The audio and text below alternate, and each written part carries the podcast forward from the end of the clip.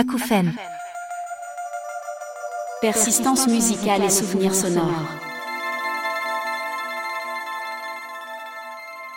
Moi, si je me, si je me replonge un peu dans mes souvenirs, en fait, la musique, elle est. Euh, moi, j'ai pas, j'ai pas eu la chance de faire des écoles de musique. J'ai pas été bercé par la musique. Alors, mes parents écoutaient de la musique pas mal, mais en fait, euh, mes, mes vrais souvenirs durs de musique, en fait, sont liés à, à ma période de sport intense. Puisque, en fait, euh, je, pense que quand j'avais à peu près 9-10 ans, euh, je suis tombé amoureux du BMX. Et, euh, et euh, à cette époque-là, donc j'ai rencontré euh, toute une. Enfin, pour moi, ça a été un peu la révolution, à la fois un peu sport extrême et puis musique un peu extrême, musique que, j'avais jamais entendue et qui ne passait que dans les que dans les compétitions. Les, les, animateurs arrivaient, revenaient de séjour aux États-Unis avec plein de disques dans les dans les dans les bacs, dans les bagages. Ces compétitions de, sport elles étaient souvent très animées. Il y avait euh, des DJ ou des playlists qui passaient. Et moi, c'est euh, la première fois que j'entendais euh, de façon très forte et très prononcée les, premiers Beastie Boys, des gros moments, enfin, les, les Run à bloc, des trucs comme ça. Et c'est là que j'ai pris mes premières vraies claques musicales en fait. Je sentais que j'avais quand même un, intérêt pour la musique, mais je pense qu'il a été de plus en plus prononcé quand j'ai, ouais, pas, ouais, 10-11 ans, quand quand je suis tombé sur ces trucs-là, euh, ouais, c'est ça. Ouais. 80, ouais, non, peut-être ouais, 12-13 ans, ouais, 84, 85, euh, où là, je, je prends ouais, les, premiers Beastie Boys en pleine tête et je. Qu'est-ce que. Qu'est-ce que. C'est quoi ça. Cette énergie, ce truc un peu euh, complètement hors cadre, euh, pas vraiment hardcore, pas vraiment punk, pas vraiment rap, pas vraiment. et en même temps tout à la fois. Et je me dis, bah, en fait, c'est ça, ça, me, ça, ça me parle, quoi. Mes premiers amours musicaux, c'est ça. Qui, qui, le sont restés d'ailleurs, hein, parce que du coup, curieusement, je me rends compte que tout ce que j'écoutais dans ces années-là, euh, ça reste euh, gravé à jamais, je pense. C'est un truc qui m'a forgé euh, de façon assez définitive.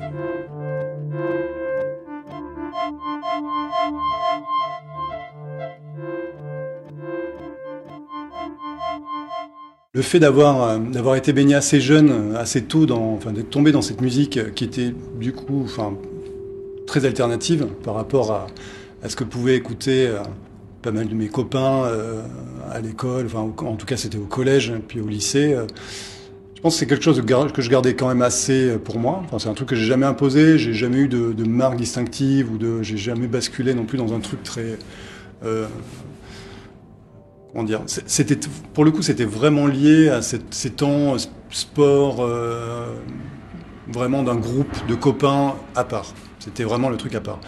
En tout cas, les premières années. Et après, euh, euh, ben, ce qui s'est, comme je pense quand même un peu tous les ados, pré-ados et ados, c'est-à-dire que ben, du fait d'écouter ça, ben, j'ai où j'ai rencontré des garçons, des filles qui avaient un peu les mêmes sensibilités, curieusement. Enfin, il y a un moment donné où les choses se, se croisent quand même. Et puis je pense que bah, en faisant découvrir à des copains, parce que j'ai toujours eu aussi ce truc-là, c'est-à-dire que je ne fais pas partie de ces gens qui, euh, quand ils découvrent quelque chose, qui le gardent. Enfin, j'ai toujours été un peu passeur. Quand je découvre, je le garde pas comme un secret. Donc euh, c'est pas mal dans l'échange. Donc du coup, c'est vrai que même, même ado, je me rends compte que je partageais énormément. J'ai commencé à acheter des disques, on faisait des grosses sessions d'écoute. Moi, j'étais un peu plus rock. J'ai des copains qui étaient vraiment beaucoup plus dans le rap. Il y en a qui écoutaient des choses plus classiques. Un peu plus tard, mais c'était la période grunge. Puis il y en a qui étaient un peu plus, euh, qui écoutaient des, choses un peu plus, on va dire, de musique beaucoup plus écrite, beaucoup plus, plus, savante, on va dire. Bon, ceux qui justement avaient un vrai parcours, école de musique, un peu plus traditionnel, conservatoire. Mais je pense qu'on s'est assez vite mélangé. Je, pense que j'avais, je, je faisais pas partie d'un groupe, par exemple, de rockers ou de, je sais pas quoi. En fait, j'ai pas eu ce truc-là. J'écoutais vraiment tellement de tout que finalement, euh, mes, mes, goûts étaient assez éclectiques. Et du coup, euh, je pense que même dans mes, euh, dans mes fréquentations, on avait un peu ce truc-là d'être tout le temps à l'affût de nouveaux, de nouveaux projets, de nouveaux, et puis en plus, c'est assez marrant parce qu'à cette époque-là, quand on se cherche un peu, quand euh, je sais pas, j'avais 15-16 ans, euh, enfin moi, moi j'avais un truc en tête, c'était que je voulais, euh, j'étais persuadé que je voulais, enfin je, je, voulais devenir journaliste. Voilà, je voulais être journaliste, reporter, et je, donc j'avais fait plein de petits stages, de trucs comme ça. Je voulais écrire sur les groupes, je voulais écrire sur la culture en général. Donc du coup, j'avais aussi ce, je, me, sentais investi d'un truc. Il fallait que j'aille creuser des pistes, que je découvre des artistes, que j'écrive sur eux, que je les fasse partager. Donc voilà, premier fanzine, premier truc, machine à écrire, photocopie. Donc voilà, moi j'ai été vachement dans ce truc-là de découvrir et de partager.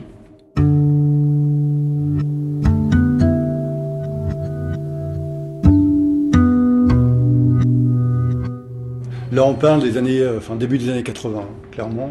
Enfin, 80, ouais, 84, 85, un truc comme ça. Je ne sais pas si j'ai été marqué par un morceau en particulier. Je pense que c'est, euh, peut-être, euh, ouais, c'est, plusieurs artistes ou plusieurs groupes, je pense, qui m'ont un peu, puis des trucs très différents. Tu vois, les Beastie Boys. En tout cas, je sais que sur Listen to Will, en fait, je pense que l'album, je le connais par cœur. Je, je peux l'écouter, je peux l'écouter encore aujourd'hui. L'album, il a date de 85, je crois, 84. Ou, enfin, et euh, j'ai le vinyle de, l'époque euh, qui a dû sortir en France en 87 ou 88, un truc comme ça. Euh, qu'il y a plein de morceaux en fait qui m'ont, marqué dans des trucs très différents.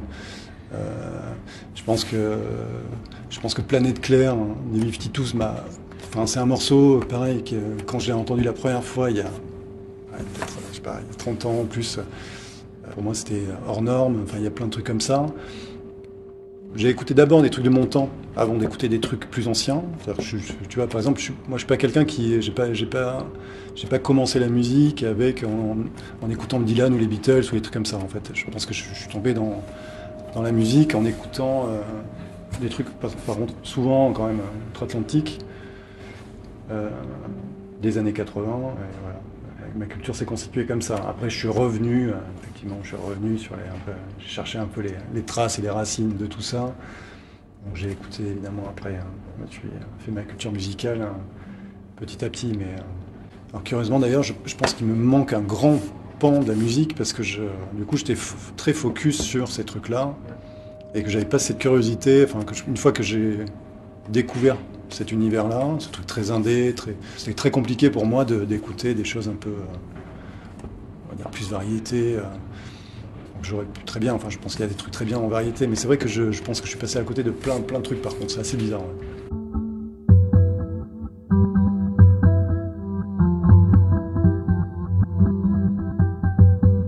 Est assez drôle, c'est que j'ai eu plein de périodes, je te dis, parce que les premiers, le premier choc, on va dire, vraiment musical pour moi, c'est cette scène-là de truc un peu post-hardcore new-yorkais. Euh, voilà.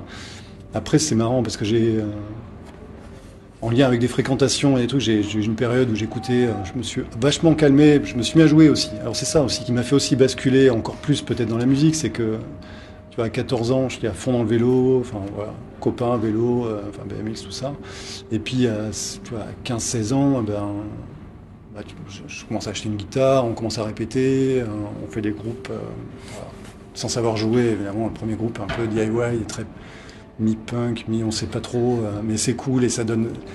C'est exaltant, quoi. Enfin, c'est un truc, c'est une grosse décharge d'adrénaline. On sait pas très bien jouer, mais c'est pas très grave. Donc voilà, et ça, ça a été, on s'est suivi pas mal avec, quelques, quelques copains, un groupe un peu tournant comme ça. Donc des trucs un peu un peu punk rock, un peu garage, et puis, et puis voilà. Et puis petit à petit, 16-17 ans, on commence à intégrer la scène un peu rock bordelaise. Et puis on commence à faire des dates improbables dans, dans des petits bars ou dans des, des garages, des, appartements. Donc j'ai eu la chance aussi, c'est-à-dire qu'aujourd'hui, même si je suis diffuseur de musique, enfin je suis programmateur dans, dans un lieu, j'ai eu la chance quand même de pratiquer pas mal pendant euh, quelques années. Donc ça, je pense que ça, fait partie aussi, euh, contrairement peut-être à certains programmateurs, euh, mon parcours, il a commencé au, cœur, du, cœur de la mêlée. Quoi. «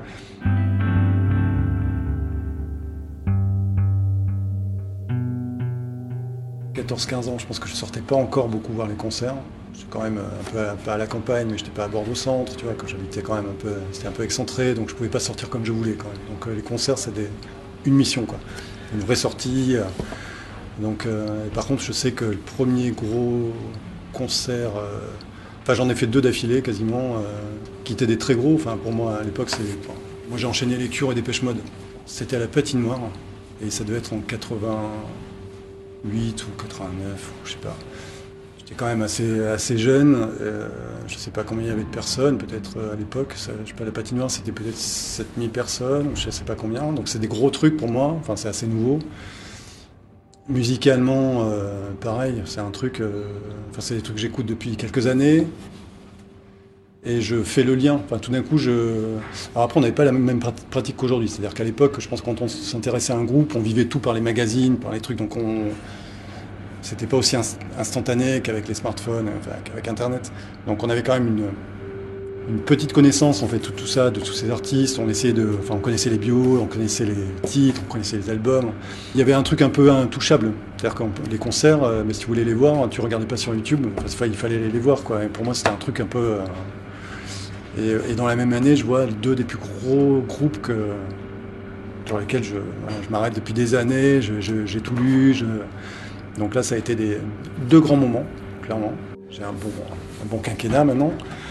Et, euh, et, on est finalement, je me rends compte qu'on est, tu vois, il y avait quand même du monde à ces concerts, mais on n'est pas beaucoup à les avoir vécus. Ou en tout cas, c'est assez marrant d'avoir vu ces trucs qui paraissaient déjà énormes pour nous à l'époque, qui aujourd'hui, bon, je pense que c'est deux, deux, grands moments euh, de la musique. Euh, enfin, pour moi, c'est deux, deux, épisodes euh, forts sur, les, sur des très gros concerts. 18, 18 ans, un truc comme ça. Je, vais voir quelques petits trucs. Et puis après, je, je pense que c'est à partir du moment où j'ai mon permis, je pense que je commence à bouger, où là, on commence à tracer. Et là, j'enchaîne. Là, pour le coup, dès qu'on peut, on, trace et on va voir beaucoup, beaucoup de trucs. Et alors là, les concerts qui vont me marquer euh, pas mal de d'artistes du label Alternative Tentacles, donc en fait les No Snow, tous ces trucs-là. Je suis vachement attiré par ce truc-là, par cette scène-là. Et en même temps, curieusement, c'est, je vais voir quand même des trucs un peu euh, encore, même si c'est moins à la mode, je vais, quand même encore voir quelques trucs un peu new wave gothique un peu.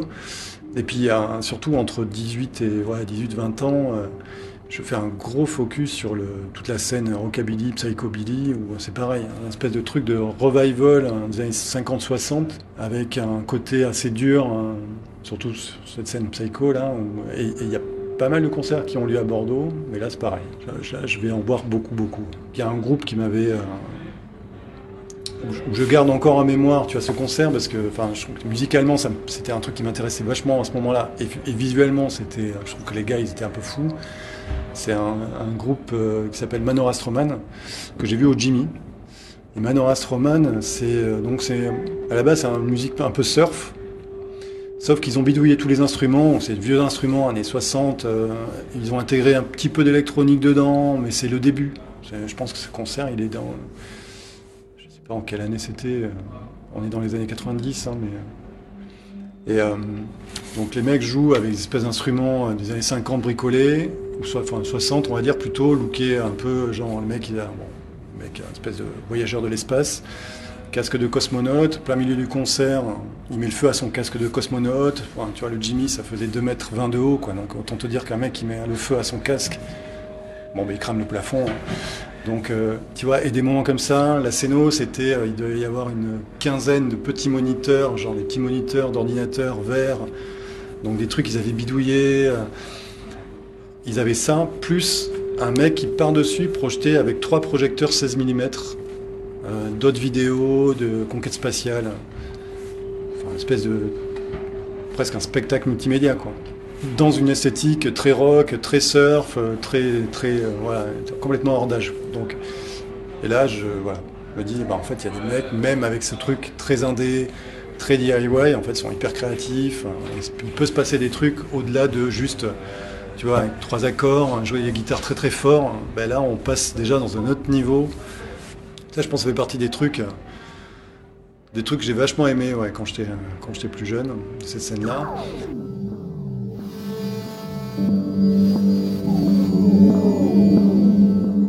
Je pense que la musique pour moi ça a toujours été un truc très dynamique, c'est-à-dire euh, action-réaction avec euh, mon propre mes, sentiments. Je pense que jusqu'à un certain âge, je pense que j'étais sur un truc où il fallait que ça provoque quelque chose de des pulsations, des choses fortes. Et puis à un moment donné, euh, je dis pas que je me suis calmé, mais je pense que j'ai il y a eu un temps de, bascule, peut-être de je sais pas, un éclair de sagesse ou de, un truc où ça, tout d'un coup, ça se détend. Il y a un, élastique qui se détend un peu et puis, je m'intéresse à beaucoup d'autres choses. Je m'intéresse à. Puis après, ce qui se passe aussi, c'est que je commence à pratiquer de plus en plus des choses autour du cinéma. Euh, voilà. Donc le cinéma rentre aussi beaucoup dans ma vie. Et c'est ça aussi qui va peut-être aussi faire la bascule, c'est que je commence à écrire, je commence à faire quelques petites productions, je commence à faire beaucoup d'allers-retours à Paris. Euh, donc euh, voilà. Et là, à partir du moment où le cinéma rentre dans ma vie, c'est encore autre chose. Le cinéma, à la fois un peu en écriture, mais je suis un peu assez vite.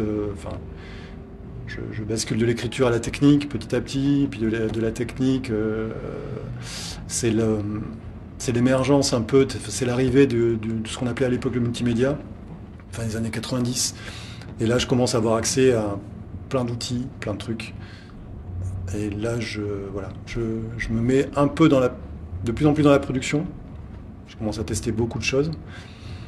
Et après, c'est euh, départ à Paris où là, je, Là, je rebascule. Pour le coup, je rebascule dans la diffusion.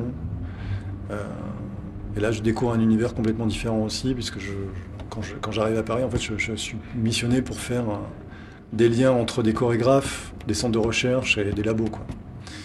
Donc là, je suis un, tout petit peu moins dans la musique.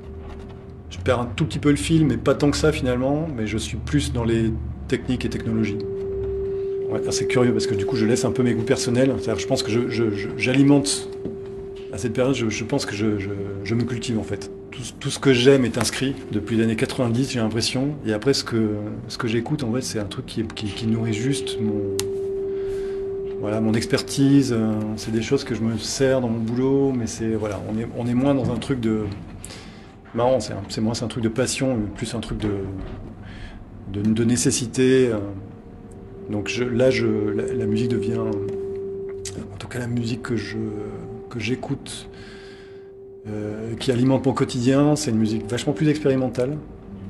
Parce que parce que c'est des choses que j'avais pas trop touché du doigt jusqu'à présent.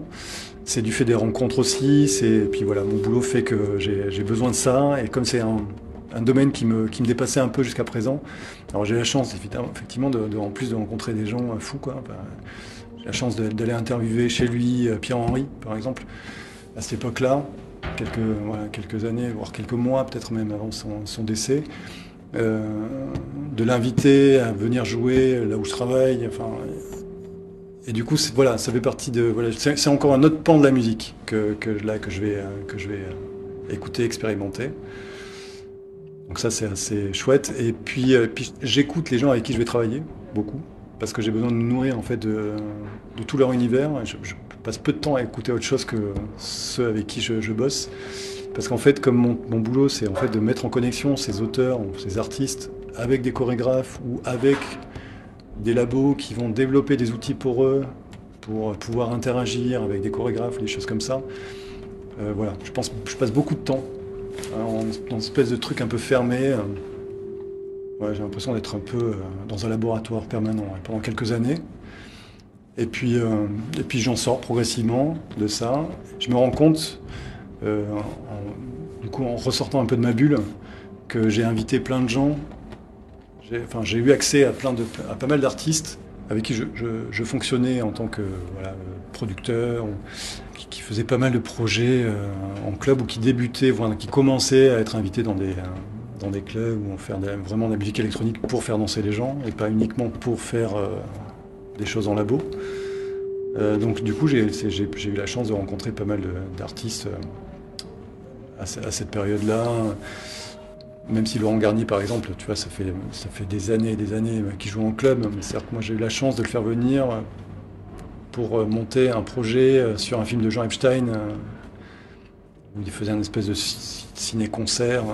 Du coup, il n'était pas du tout invité en tant que DJ, euh, grand DJ, club français, mais plutôt comme un, comme un gars qui remettait, qui remettait en perspective plein de choses et qui faisait ressortir de nouvelles, nouvelles sensations à travers ce film de La Finisterae, qui est super, un super film. Ah, c'est des artistes voilà, que je, avec qui je travaillais à contre, presque à contre-emploi. C'était assez marrant. Donc il y en a eu, voilà, en a eu quelques-uns comme ça. Petit à petit, ouais, mon, mon parcours musical s'est enrichi de, de, plein de choses. Je veux dire, dans un premier temps, c'était vraiment, c'était presque presque physique, et puis après, ça a été un peu une période très laboratoire, je me rends compte. j'ai la chance, la chance d'avoir quand même évolué essentiellement dans ce dans ce milieu-là, donc j'ai pas. je pense que cette passion pour la musique qui quand vient, ouais, ma petite adolescence, euh, bah, j'en ai fait, euh, j'en ai fait un métier, donc euh, c'est vrai que ça n'a jamais été dissocié de ma vie perso. Des films, hein, des films dont les bandes son m'ont marqué, il y en a eu pas mal. Alors je sais, je peux pas dire après si c'est vraiment parce que les bandes son, parce que, parce que la réalisation. Je pense que les films de Cassavetes m'ont toujours, bah, il y a toujours un truc très particulier. C'est un peu comme la musique. Je pense que le problème, c'est que m'arrêter sur un ou plusieurs, je pense qu'il y a la période où j'ai euh, découvert, euh, pareil, un peu adolescent, le cinéma, la période où j'ai étudié le cinéma à la fac, et puis, euh, après, il y a, la période de boulot. C'est marrant parce que c'est presque plus, c'est plus compliqué qu'en musique, parce qu'il y en a un peu trop. Je suis, assez impressionné, tu vois, de, ce truc, de enfin, tous ces moments que peut poser Max Richter, tu vois, sur certains, sur certains films comme j'aime bien aussi ce, truc complètement décalé à la Clerks, où c'est, tu vois, c'est des bandes son, hein, c'est une compilation de groupes. Tout ça, c'est un gros mélange. Est-ce que quand j'écoute la musique, je l'écoute comme je l'écoutais euh, il y a 30 ans ou il y a 40 ans euh, et, de quelle manière je fais ça? Donc sachant qu'effectivement je suis programmateur hein, dans une salle de concert, donc euh, j'ai toujours une oreille euh, assez primitive et enfin un peu naïve même. Je, me garde encore ce truc-là d'une première écoute, un truc très sensationnel.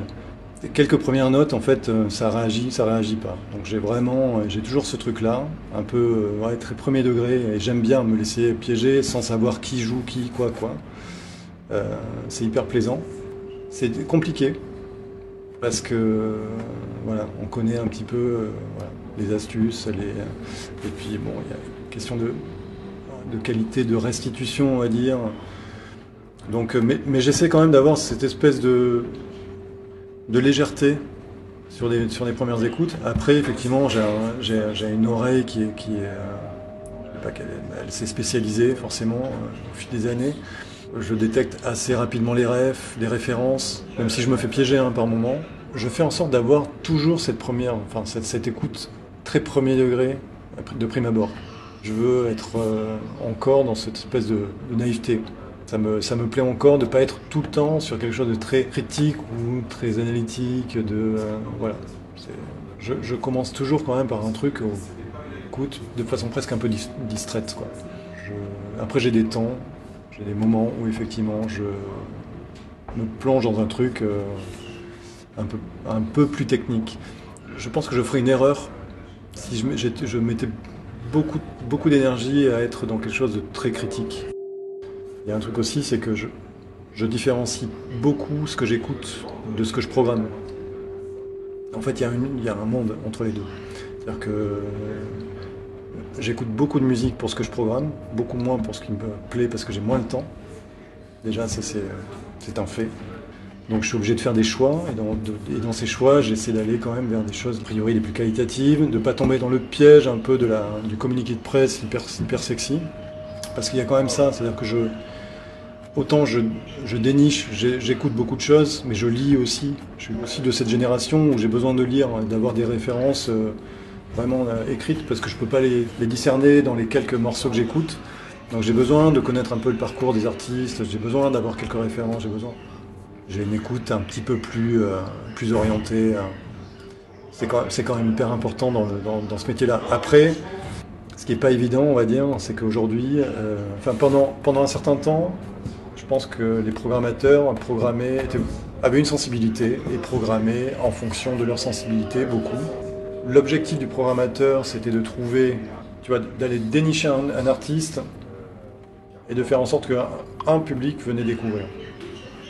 Aujourd'hui, euh, on détermine un public, malheureusement. Alors nous, on essaie, moi j'essaie de pas trop le faire ça. Mais aujourd'hui, en fait, euh, pour des questions quasi purement économiques, euh, malheureusement, beaucoup de programmateurs, et parfois j'en fais partie, C'est qu'on sait qu'on a une capacité publique qui a ses limites. Et par moment, on va aller, euh, on va orienter ses oreilles de façon à ce que l'artiste, euh, en fait, on, voilà, on connaît la masse publique dont on a besoin et on va essayer de contenter cette, euh, voilà, ce public-là. Ce qui n'était pas vraiment le cas il y a encore quelques années, c'est-à-dire que ce public-là, bah, finalement, on, livrait les artistes un peu comme ça, et le public devait avoir cette curiosité. Aujourd'hui, le, public est peu curieux, beaucoup moins. Et je pense que tu es obligé de, compter justement sur un public un peu captif déjà. Alors ça, c'est une autre façon d'écouter la musique, indirectement. C'est-à-dire que mon, mode d'écoute est lié à mon mode de programmation. Ça, c'est un truc qui est assez, euh, même, enfin, clairement pour moi, même assez nouveau. C'est-à-dire que je le faisais peu jusqu'il n'y a pas si longtemps. Aujourd'hui, je, me rends compte que je dois être extrêmement attentif. On a l'impression que le public se constitue d'année en année. En fait, les, euh, musiques, les musiques de niche sont de plus en plus euh, les niches sont de plus en plus petites. Donc pour être euh, juste euh, entre mon modèle économique, ma façon de travailler, euh, mes engagements, mes oreilles deviennent un peu des antennes plutôt. Et je travaille un peu différemment. J'écoute et je cherche en fonction par moment d'une demande, par moment je m'autorise de décider que cet artiste, on doit faire absolument le focus dessus. Parce que lui, je pense qu'il y a quelque chose à, quelque chose à proposer qui est nouveau, qui est, qui est intéressant, qui est pertinent, en prenant le risque de, de faire cette proposition et que le public ne soit pas en face. Mais j'essaie de quand même, malgré tout, de rester extrêmement vigilant parce que j'ai la chance, même si parfois c'est un peu un inconvénient, mais j'ai la chance quand même de travailler dans une petite structure. Euh, donc les enjeux ne sont pas tout à fait les mêmes que, sur que dans des très grandes salles. Et de toute façon, dans les grandes salles, on n'aurait pas le choix. C'est pas simple, mais, euh, mais ça peut fonctionner. Ça, a fonctionné, enfin en 10 ans de, l'expérimentation sur, euh, ici au bateau. On a quand même des projets qui sont devenus, euh, voilà, qui ont, qui ont une vie. Au-delà de, la première ou deuxième année, premier album, il y a des artistes qui sont devenus aujourd'hui des artistes majeurs et on est, on est extrêmement content. Puis ce qui est plaisant aussi, c'est de se dire, voilà, de pouvoir identifier un petit artiste qui, quand il est passé au bateau, en telle année, a joué devant 50 personnes. Il a joué une deuxième fois éventuellement au bateau, il a joué devant 300 et qu'aujourd'hui il joue devant 2000, 5000, 10 000. Donc ça veut dire qu'il y a eu un. on a eu cette, intelligence, et je dis on parce que du coup, euh, si j'ai les oreilles, derrière moi, il y a quand même une équipe, et c'est ce qui fait aussi la différence, c'est que. Il faut que quelqu'un prête son intelligence et euh, sa stratégie de communication, que euh, les techniciens soient suffisamment alertes pour proposer un spectacle de qualité avec les... Donc, ça par contre c'est vachement bien, c'est de travailler en, en, équipe et en équipe intelligente. Mais ça, c'est euh, voilà, ça, j'espère que je vais encore le, pouvoir le tenir un certain temps et que, que, les choses vont évoluer à nouveau euh, dans ce sens-là, que justement ce qu'on écoute ne soit pas uniquement contingenté par euh, le public potentiel en face, parce hyper dur. En fait. Ça veut dire qu'en fait, on, malheureusement, ça veut dire que artistiquement, on fait une programmation un peu par le on nivelle un peu par le haut, C'est-à-dire qu'on va enlever les petits artistes, on va, on va tout couper, et puis on va prendre que, que les gros. Et je pense que la proposition, elle risque d'être un peu, un peu limitée. Je suis assez méfiant, mais c'est vrai que je, continue à écouter, je continue à écouter plein plein de trucs. J'essaie de, de transmettre pas mal de ce que j'écoute, même si des fois c'est pas toujours bien compris, parce que je me rends compte qu'il commence à y avoir déjà un décalage aujourd'hui un bon décalage avec, euh, avec les plus jeunes. Je n'ai pas l'impression que ça va, ça, va s'arranger. Je pense qu'il faut être, il faut être hyper vigilant avec la mémoire de, cette, de, de, la musique. En tout cas, je pense qu'elle est un fil conducteur à travers nos générations, à travers, euh, à travers les cultures, à travers. Je pense que c'est vraiment un, élément essentiel. je suis Benoît Guérino, je suis directeur artistique et programmateur de l'iBot à Bordeaux.